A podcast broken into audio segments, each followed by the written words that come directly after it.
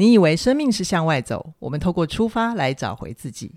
起点就是终点，欢迎来到凯旋而归。大家好，我是凯宇，我是怡璇。今天的凯旋而归要跟大家聊一聊命运的主题。噔噔噔噔，各位朋友，你的人生想要心想事成吗？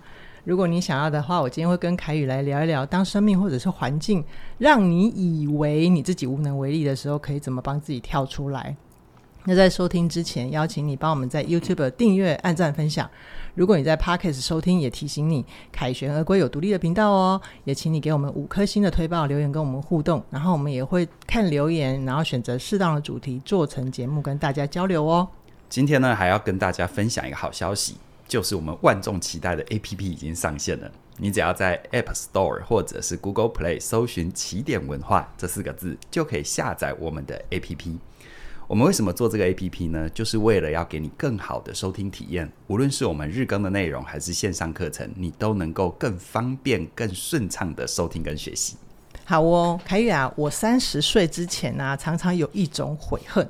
就是啊，我到了某一种年纪，你是不是又要笑我三十岁前很多状况？没有啦，没有，我是说你 你，我是想说听你讲悔恨的时候很有趣，我就耳朵就突然听到那个布袋戏的配音哦，昏呐，我们透露了我们的年纪、嗯、是没错，就是我常常发现有一种悔恨，到了某一种年纪会发现某一种道理的时候，我才会有一种啊，金马家哉北湖啊。啊，修完哈，对，来不及了，咋怎呀？嗯，然后我发现我那个时候的生命状态，我常有一些口头禅，就是会说啊，随便啊，随缘啊，都好啊。可是我的结果常常都是我自己没有办法掌握的，所以我就把它归因成命运。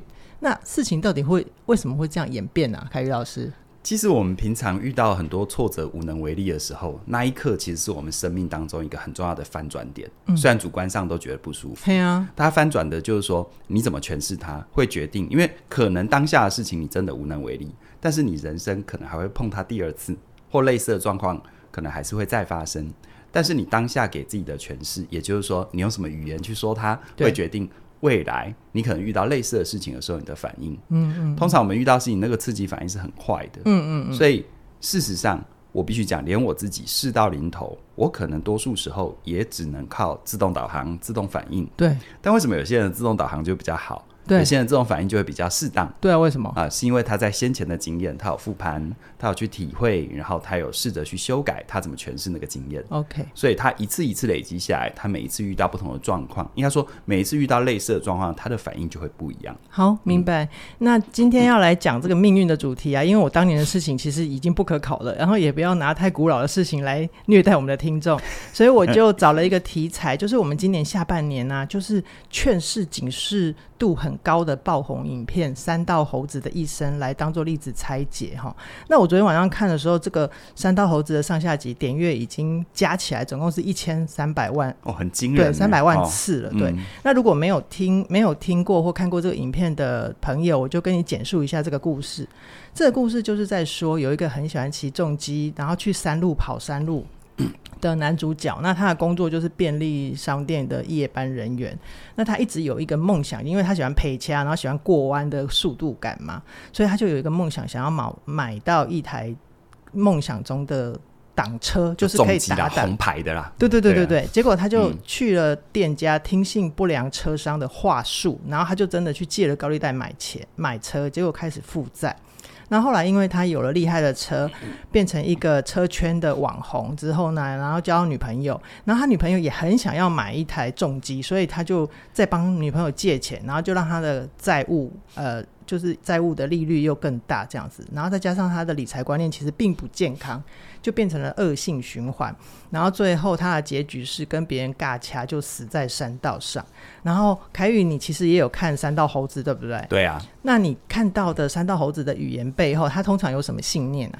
我觉得啊，我在看《山道猴子》，因为那个时候刚爆红的时候我就看。那我我我我自己讲，包含我们内部同事都觉得他真的蛮厉害的。很会说故事，可是如果你对于画面的美感有一定的要求，可能就要忍耐一下，因为它就是用采用很多的迷因图去把它凑起来。嗯嗯。但里面呢，让我觉得很有趣的地方就在于三道猴子的那个主角哦，他在说任何事情都有一种很强烈的单向性因果。哦，好，强烈，那你去看你就知道什么是强烈。而单向性因果就是，他似乎对很多事情，他会很快的认为，我只要有什么就有什么。嗯嗯，比如说，我只要有重击就有妹子。是，好，对，在里面他的这样的话或这样的想法，不断不断的重复发生。对，然后他这样的话，比如说有重疾就有妹子，重疾等于妹子，重疾等于妹子，重疾等于有面子，重疾等于别人会尊重我，嗯，等等的之类，他就会变成是他内在的一种预设立场。是，所以。他等于戴了一副有色的眼镜，在看他所有的事情。于是他遇到任何状况，都会从那个角度去理解，而忽略了其他也是真实。OK，比如说，你看哦，他的内在潜台词就是：你看有重击就有妹子，所以就等于当我没有重击就没有妹子。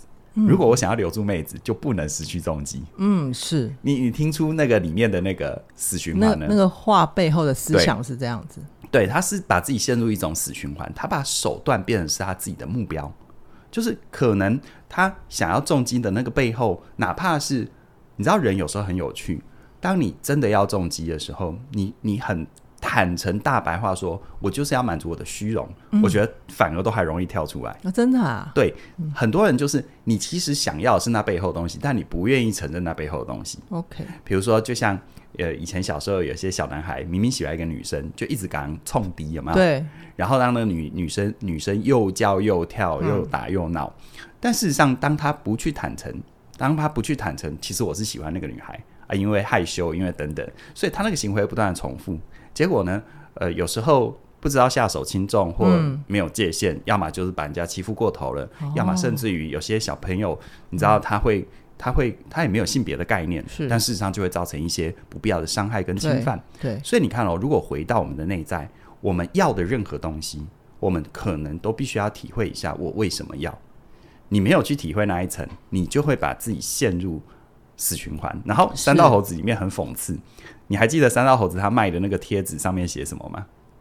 莫忘莫忘初衷。对，嗯，其实那句话是不是应该他要给他自己的？是，就是你对任何事情的执着，你不能只停留在我就是要重疾，你要深入的去想，你要深入的体会我为什么要重要重疾。嗯，你看回到那个故事，他的确哦，他有了重疾，然后很快的交到女朋友，他更强化了自己这样的信念。于是呢，他后面一连串，比如说他的债务越来越多。其实他如果只是背他自己车子的债，嗯嗯，也是很重啦。好像、哦、好像对，就没有比较好。对，但很多都是叠加上去的嘛。对，你看他养自己的车就已经养个匹配串了，他还要养他女朋友的车。嗯，然后呢，他甚至于他主他的车坏了，他的朋友跟他讲别修。对，然后你知道人就是这样，当你没有去面对你背后真正的想要，嗯、你就会为了坚持而坚持，嗯，你就会忘了。就像我们说的，你会。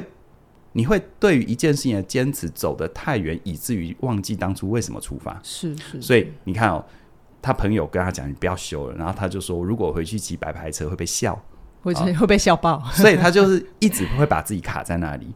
然后甚至于当他的朋友车祸需要钱，跟他，因为他有跟朋友借贷嘛，嗯，然后他跟呃他的朋友跟他要钱的时候，他还说一直谈钱，是矿挖不掉啊，觉得我还不出来吗？嗯嗯嗯嗯。这一连串的动作，其实都一步一步的把它推向一个悲剧吧。对，我这么讲，真的，真的。所以我觉得，当每个人的生命，像我们凯旋而归是写给二十五岁的情书嘛。是。如果你现在不管几岁啦，当你对一件事情的执着，已经让你感觉到，好像你的生活、你的情绪、你的很多很多的事情。都受影响了，嗯，甚至于是正面的情绪哦。比如说你跟一个人在一起，哇，那一阵子粉红泡泡满满的，然后觉得好快乐，快乐到一个很快乐、很快乐的状态。这时候都是个机会，你要问自己，我到底喜欢的是什么？OK，嗯，okay. 这样子的话，你的快乐的赏味期限会比较长。好，同样的，你遇到不好的事情，你也比较能够从不好的事情里面，一种是跳出来。一种是从里面得到一些更深刻的领悟，帮助你人生过得更好。嗯、OK，我刚刚好像有听到一个凯宇在讲那个信念背后更重要的东西，比如说三道猴子他因为他虽然嘴巴一直喊莫忘初衷，嗯、可是他其实真没有去真的去搞懂他的那个初衷是什么，所以他就容易让自己的目标偏移了，对不对？对，其实我们多数人会把初衷放在那种很表象、物质化的东西，但物质化的东西它有一个，它永远有一个最大的危险，嗯，就在于它会注定把你陷入恶性循环，是，因为它没有被满足的一天。OK，它没有一个，比如说我要有钱，那多少钱叫有钱？嗯哼，嗯哼，世界首富吗？嗯，就算你真的拿得到了世界首富，你会不会突然又发个梦要宇宙首富？那你是要跟土火星人去比有钱吗？嗯嗯嗯，那个是一个很奇怪的事情。好，好，所以我，所以我们如果从三道猴子的莫忘初衷的背后再深入一点去看，凯宇，你会觉得他那个更背后的原始信念可能是什么？他就是把他自己的价值挂钩在重击啊、妹子啊，哦，而不是。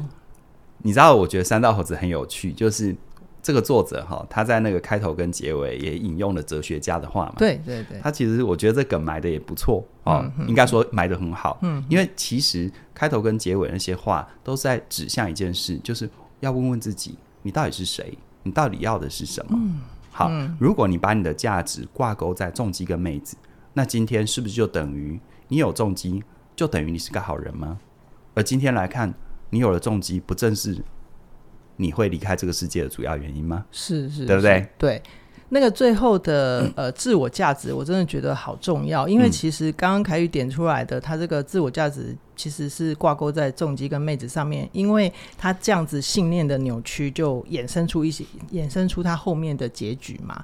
那他在他其实这个主角在撞车之前啊，他有很多的嗯，算是不舒服跟挫折吧，就是他的第一第一任女朋友跟别人跑了，然后他就因此而怀疑他的第二任女朋友也都会跟。别的男人走掉，然后他其实跟兄弟借钱修车，然后兄弟对他有一些劝告，他也听不下去，他觉得很火大，所以他最后就讲了一句话，我来重复一下哈。那个主角就是说：“妈的，女人都背叛我。”兄弟还莫名其妙臭我，为什么大家都针对我？真的好烦哦！怎么一副都是我的错？你在模仿那个三道猴子的说法，对不 对？来继续。怎么好像都是我的错一样？暗 明白的生活还不够累，还不够苦吗？我他妈的也不也是很努力了吗？我也是在车圈闯出了名号耶！难道我不会做人会有今天吗？这已经很屌了吧？想想看，有多少人巴不得像我一样？哼，开什么玩笑？这些废物就是见不得人好啊！好，凯宇，你刚刚在那一段 听到他背后的潜台词是什么？嗯，就是他的因果归因都是很绝对式的，就是非黑即白的。好，那当然，每个人在成长的过程当中，我常常说，非黑即白是我们适应这个世世界的一个阶段。好，就像。你想想看，一个小 baby，他对这个世界，他没有办法去摸出这个世界的规则，形成这个世界稳定预期，那他根本活不下来。比如说稳定预期，比如说我哭了就会有人来照顾我，比如说啊、我我动了什么东西，其他的东西会有相对的的这个反应。好，这是我们对这个世界的稳定预期。可是麻烦就在于，当你从此就认为，你心中认为，比如说，当你有一次啊、我举个例子哈。当你有一次呃出去捡到钱，而那天你穿了红色的内裤，嗯啊，从此以后你就连接，只要我穿红色内裤就会捡到，到钱。那万一你穿红色内裤没有捡到钱，那到底是红色内裤的错，还是没有人撒钱呢？嗯，对，不好说。所以这个就是比如说呃，你要说从嗯心智模式、心智谬误啊，我们错把相关当因果，你也可以这样理解。嗯，可是如果从我们靠近一个人的主观世界的话。我们其实每个人活在这世界上是脆弱的，所以我们都想要去长出一些控制感。可是当我们没有去觉察我们要的控制感是什么，比如说有很多像山道猴子，他的控制感就来自于外在、外界。嗯，重击让他他全部都建立在外界。对，有了重击就有女朋友，让他有控制感。女朋友听话，在他身边让他有控制感。所以他那个控制感，他会蔓延到一些不合理的，比如说。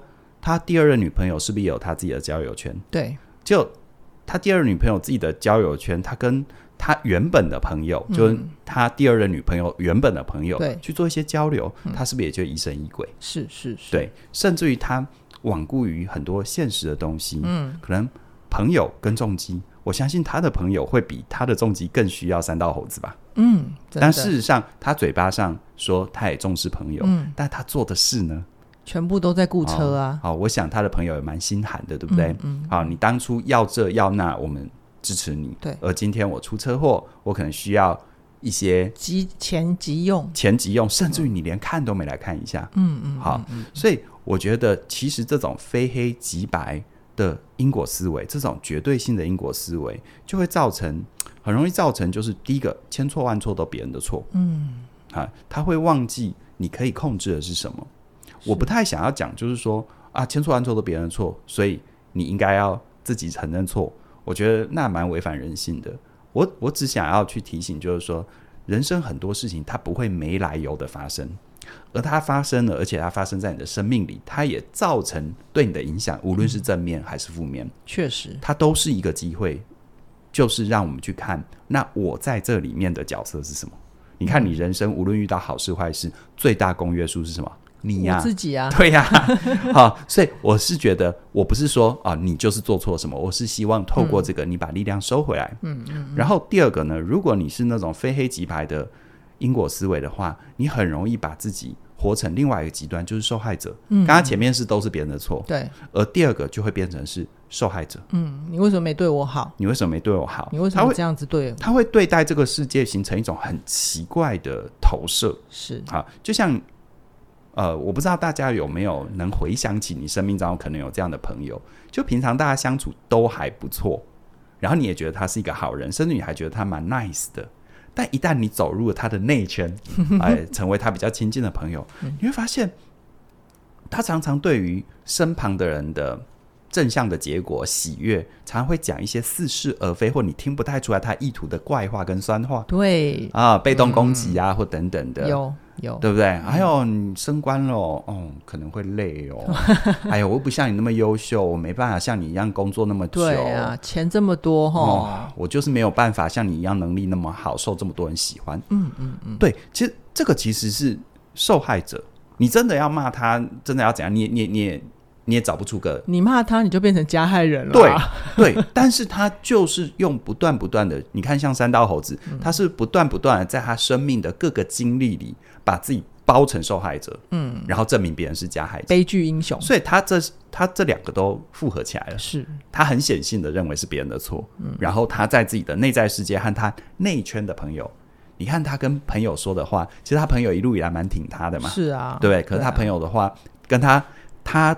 他跟他朋友说的话，我觉得如果我是他的朋友，我也会蛮心寒的。这不就是你前面讲的那个小男孩喜欢小女孩，但是一直做一些把小女孩惹得很生气、会远离他的动作？对啊，嗯，对啊，只是我们都已经不是小男孩、小女孩了。好，啊，成长就是我们试着呃对自己的感受去面对他，然后去为他负责。嗯好好看到你真正要的核心。对，我觉得刚听到凯宇提醒大家，就是要把力量收回来这件事情啊，他就让我想到我自己以前还不理解这件事情的时候，就是我会觉得我的主观世界遇到一些辛苦或挫折，我还蛮容易把这些原因都投射成。全世界对不起我啊！为什么没有人来帮我，或者是为，或者是为什么我没有资源？那当我这样子思考的时候，我其实蛮容易衍生一个行为或者是想法，就叫就就叫做自我放弃。然后我现在想来，就是我当年并没有机会去进一步思考，到底是这个世界对不起我，所以我放弃，还是因为我放弃了，所以世界就算要给我资源，我也接不到。那凯宇老师，为什么？呃，就是我当年的状态会这样呢？我觉得它是互为因果啦，哈，就是鸡生蛋，蛋生鸡啊。你到底是要去争一口气，还是要继续活在一团模糊里面？你到底有没有想要跳出来？好，嗯嗯，其实这里面最重要的关键就在于你的信念会决定你的反应，然后你的反应决定了他他人的回应。好，然后你的反应加上他人的回应。交互作用底下，再回头强化你的信念。嗯嗯，你看三道猴子，他就会认为有重击就有妹子，嗯，有重击就是一切，所以他所做的一切事，他不会去评估，他不会去分析，他甚至于没有判断力，只要有重击，一切就 OK。所以这是他的反应，但他的反应也决定了他人的回应。嗯，因为他的第一任女朋友是不是也正是，有没有？正是把握了他这样的一个心态，然后就反过来利用他。嗯嗯嗯。然后呢，甚至于说他的。所以你看哦，他的第一任女朋友是一个比较负面的典型，嗯，可他身旁的兄弟是正面的典型啊。哎，凯宇，你刚刚说他第一任女朋友反过来利用他，是指他知道他的英雄心态，所以就跟他要重击，所以三道猴子就买单了，差不多的意思啊，对啊，是这个。然后你看，这是比较负面的典型，嗯嗯，但是比较正面的典型，像他身旁的那些兄弟，但他是怎么对待他的兄弟的？嗯，所以你看他的反应，加上他对他别人的回应，这两个交互作用底下。是不是更回头强化他自己的信念？第一就是都是别人的错，嗯，再来就是我是受害者，是是啊，我是全世界那个被抛下的人，最倒霉的人。所以事实上，如果用一个比喻来说，你的信念，包含你说的话，你对别人的反应，而你怎么解读他人的回应，这一切的一切，就像是你活在这世界上的城市一样，嗯嗯嗯，好，就是。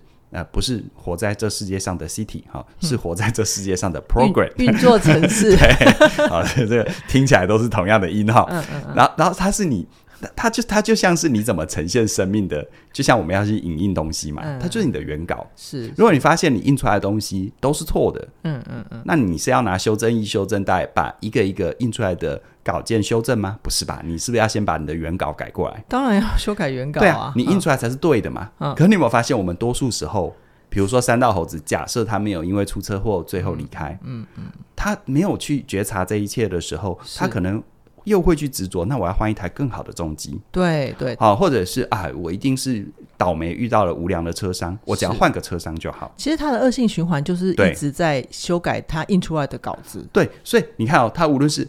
他无论是再搞一台重机，还是换个车商，甚至于再换第三个女朋友，嗯，我们都猜得到他的未来会改变吗？不，不容易改变。对，如果他没有真的愿意去觉察到他的原稿是怎么回事，没错，哦，没错，就他的出发点那样子，就决定一连串后面的蝴蝶效应啊。好，那我们如果知道要改原稿，嗯，那要怎么改啊？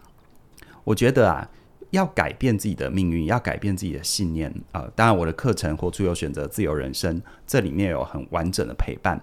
好，但是呢，呃，如果不管你有没有上这一门课，我觉得我在这边还是讲一些我个人的经历，好，供你做参考。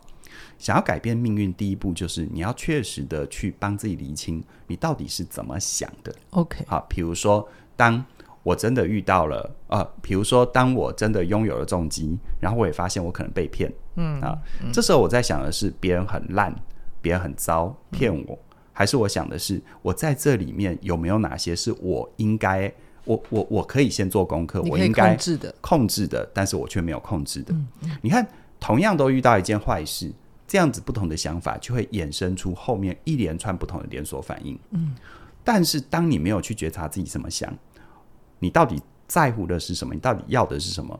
这时候你就会不断不断的重复你过去的习惯的行为模式反应。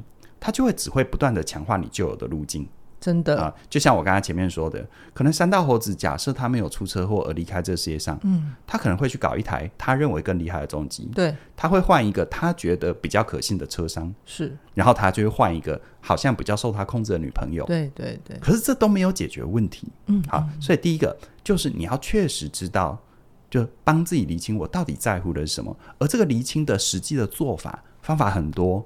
但我讲一个，不管你用什么方法，我都希望你用这个用这个工具作为开始。对，嗯嗯，这个工具这是工具哦。好，这个工具是什么？你知道吗？是什么？好，一台更好的机车不是哈。这工具是，其实我很鼓励大家拿起纸跟笔做纸笔作业。嗯，好，因为我们常常在厘清想法的时候，现代人有没有是不是拿手机出来敲？对，拿平板出来敲。嗯，拿笔电出来敲。嗯，事实上哦。所有的大脑研究都告诉我们，你实实在在的拿出纸跟笔，不管是写概念、做计划等等，它对于你的生理回馈，它因为生理回馈比较符合我们的演化的大脑运作，嗯，它会第一个你会印象更深刻，OK。第二个你在写的过程当中，因为它出力的方法不一样，嗯，嗯你很多领悟，它就有一点像是什么？很多哲学家不是说他人生当中最好的想法都是散步的时候领悟到的，是是。很多东西是要有体感的，嗯嗯，所以像我自己也是，我在思考任何事，包含啊、呃，可能跟我一起工作知道啊、呃，很多概念，我开会我通常都不打开荧幕的，嗯，我一定是拿纸跟笔写下来的，对，因为当你这样子写下来，你会更容易的帮自己去理清，原来我是这样想。他在写的过程当中就有前进，嗯，好，而且像呃，甚至于像我有一门线上课程叫做时间家训班，是，谈的是我们怎么规划运用自己的时间。嗯嗯，我里面刚开始我说你要学时间管理，我也没有鼓励的，我也不会，我也不是告诉你赶快去下载什么好用的 APP，嗯，没有，嗯，我叫你自己用纸笔所纸笔写。纸笔做计划，嗯、这是有用意的，并不是我我我排斥新工具，okay, 不是的。嗯，好，所以因为你的那个想法，它是很细微的，啊，它不太像是好像好像比如说你上一门课，我告诉你就是这样，不是啊。同样对重疾有执着的人，你信不信一百个人有一百个不同的理由？真的会好，会所以你要帮自己找到为什么我这么做，为什么我这么想。然后呢，你帮自己厘清想法的过程当中，你就会慢慢的发现，哦，原来我的想法当中有很多只要怎样就怎样，那是一种有一点非黑即白，有一点预设立场，嗯，甚至于你会看见，诶，我好像一直都在指责别人，嗯，或我一直都在攻击自己。这需要写下来才能够帮自己看见。通常啦，嗯，我也不敢讲那么绝对啦，哦，嗯，因为这会被吐槽嘛。通常，通常，但是我自己的经验，我可以保证。我自己的经验，因为我没办法代替别人说话，是、啊，但是我自己的经验，其实写下来真的会快很多，深很多。嗯嗯嗯，我有无数次的经验，很多东西，比如说我要规划一门新课程，嗯、我有好多想讲的话，但我要总要抓一个轴线。嗯嗯嗯，然后我那边苦思冥想半天都没有突破，我这时候。就会告诉自己，我先拿张纸跟笔，随便写、乱写都没关系。OK，哎，写着写着，我就会看到那事物之间的关联、概念之间的关联，跟我生命之间的撞击。好，所以听起来我有点玄。但是它是有用的，就像什么？嗯、如果你没有接触过，比如正念冥想啊、观呼吸啊、嗯、这些，有没有？没有听起来会觉得，对，你看这这这，我就是眼前，我就是跟我老板处不好，我就是跟我伴侣吵架，啊、过不去、啊。叫我观呼吸，这干什么屁事？有没有？嗯嗯，嗯。但你可以试试看，是。所以纸笔作业也是一样，你可以试试看。好，我觉得刚刚凯宇讲了一个很重要的那个纸笔作业的体感，我自己也收获很多。因为我自己是做创业创意产业的，然后我进起点之后，更贴近的在凯宇跟嘉玲身边看，他们真的都是这样子操作，然后去经营公司的，然后跟自己的生命相处，然后我就会让又让我反思到，我其实，在人生阶段处在很没有希望感的时候，我很容易衍生出那种啊，我就烂命一条啊，嗯、反正怎样都没关系啊。啊，其实就是比较没有自我价值感。那你如果不知道自己的价值，你当然就不会有风险意识啊，对不对？如果你觉得你自己是一个十块钱的玻璃杯，怎样掉了就算了，破了就算了，破罐子破摔。对啊，对啊。所以我觉得像这种呃内在的自我价值感，它是需要一段时间向内走，去面对自己的功课。可是你在那个向内走的过程里面，也不是。让你去脱离现实的环境，就是就是呃，我我以前有一种偏执，就觉得好，那我就要先做完内在功课，我再好好来搞外外在，或者是我希望我的什么生命呃呃工作成就到某一个阶段，我再来找我内在的功课，是不是也是非黑即白？对，就很多人在生涯里面有没有？嗯啊、呃，只要啊啊、呃呃，只要我只要我。只要我赚到钱，我就去做我喜欢做的事。嗯嗯嗯，只要我退休，对，我就可以过自由自在的生活。对，就很奇怪。嗯，那你如果真的那么喜欢，为什么不现在去做它？嗯，对对。所以我要说的就是，我们其实，在做向内的功课的同时，你在外在的呃物实物质世界、现实世界也要帮自己活好。那我觉得三道猴子他给我一个呃灵感，我觉得它有三个东西，它其实是可以先把。命运掌握在自己手上的，那这三个东西分别就是财务观、感情观，还有生涯观。哇，怡璇老师要来上课了？没有，没有，没有。敲完，敲完。我小小分享哈，我觉得财务观的部分，它有一个很可惜的地方，就是三道猴子在剧情里面曾经收到银行行员打电话来说：“哎，先生，你要不要做整合债务？”嗯，然后他居然就拒绝了。嗯，因为其实我会觉得他背后是因为他不懂那个利率、利吃利的可怕。对对，利滚利很可怕。对对对。循环利息。对，然后凯宇，你记不记得我们在凯旋第十二集的时候，十三再讲再讲一些钱，讲、哦、利息是十二、嗯。对对，对你那时候有讲一句非常棒的话，我觉得一讲就会让大家懂得，千万不要再借钱。那句话是什么？呃、就是别人用你的钱来赚你的钱啊！要求对，因为你看你原本你没还的钱，对啊、呃，尤其循环利息的概念真的很可怕。嗯，别人用你的钱然后去算利息，嗯、而你没有付付完的状况底下，原本的利息就是别银行用你。借的钱，跟他借的钱。出来的利息，然后再加进去，当成是再算利的本金。真的，就人家说赚钱是利滚利、嗯、啊，用钱赚的利滚利、嗯，然后你。